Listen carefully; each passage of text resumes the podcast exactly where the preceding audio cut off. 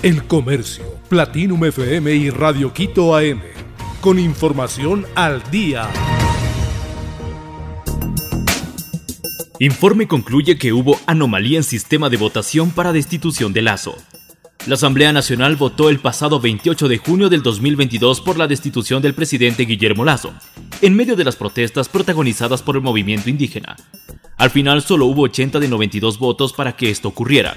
Esto luego de una rectificación de la votación, pues en el primer intento hubo anomalías en el sistema de voto electrónico legislativo. La iniciativa para sacar a Lazo del poder la implementó la bancada del correísmo UNES. Adujo una supuesta grave crisis política y conmoción interna en medio del paro nacional. Durante la votación, la asambleísta Vilma Andrade de la Izquierda Democrática pidió la rectificación de la votación porque adujo que ocurrió un problema en su curul. Su voto se registró a favor cuando su intención era votar en contra de la destitución. Lo mismo sucedió con los asambleístas Marlon Cadena y Dalton Basigalupo, de la Izquierda Democrática, además de Guido Chiriboga de Creo. Ellos denunciaron que el sistema de votación de Sucurul fue manipulado. Gobierno enviará a seis personas al diálogo. La mesa está puesta. El jueves 7 de julio del 2022 se realizará la primera reunión entre el gobierno y el movimiento indígena tras el final del paro que duró 18 días y afectó principalmente a la Sierra y Amazonía. Así se inician 90 días claves para el Ejecutivo. Su capacidad para maniobrar y conciliar dependerá de la capacidad de sus operadores políticos. La convocatoria la hizo el martes 5 de julio la Conferencia Episcopal Ecuatoriana. Hay tres temas que se abordarán en el primer encuentro, la metodología que se utilizará para negociar los pedidos, los temas que se tratarán y la hoja de ruta para los tres meses siguientes. El mensaje de la conferencia episcopal fue el siguiente. Confiamos en que este proceso de diálogo, discernimiento y toma de decisiones ayude a construir un país de justicia y equidad. En ese escenario el principal vocero gubernamental será el ministro de Gobierno, Francisco Jiménez. Bajo la dirección de Jiménez estará un equipo encabezado por Cristian Ceballos, subsecretario de Articulación Intergubernamental, quien estará acompañado de cinco profesionales especializados en leyes, comunicación, lo social, económico y político. Lazo condecoró a Jimena Garzón por su gestión en plan de vacunación. El presidente Guillermo Lazo hizo oficial el cambio de gabinete la tarde de este martes 5 de julio de 2022. Durante la reunión que se realizó en el Palacio de Carondelet, el primer mandatario presentó a los nuevos ministros de Economía y Finanzas, Transporte y Obras Públicas y CNC. En el evento, la ex ministra de Salud Jimena Garzón recibió la condecoración de la Orden Nacional al Mérito en el grado de Gran Cruz. En su cuenta de Twitter, el presidente dijo, hoy recibes la condecoración de la Orden Nacional al Mérito, en el grado de Gran Cruz, por tu excelente gestión, que permitió salvar la vida de millones de personas.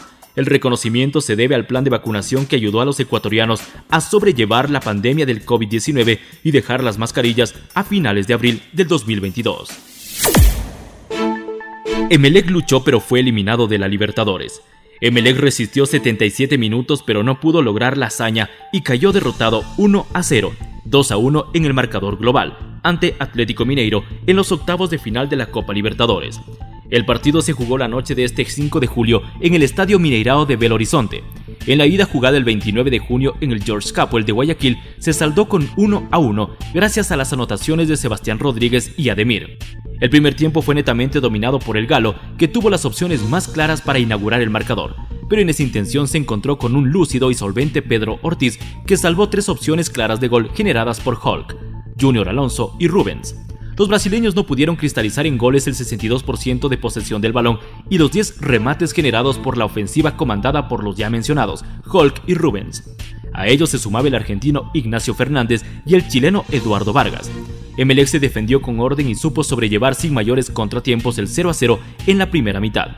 A más de Ortiz se destacó Eddie Guevara, pese a su inexperiencia en torneos internacionales.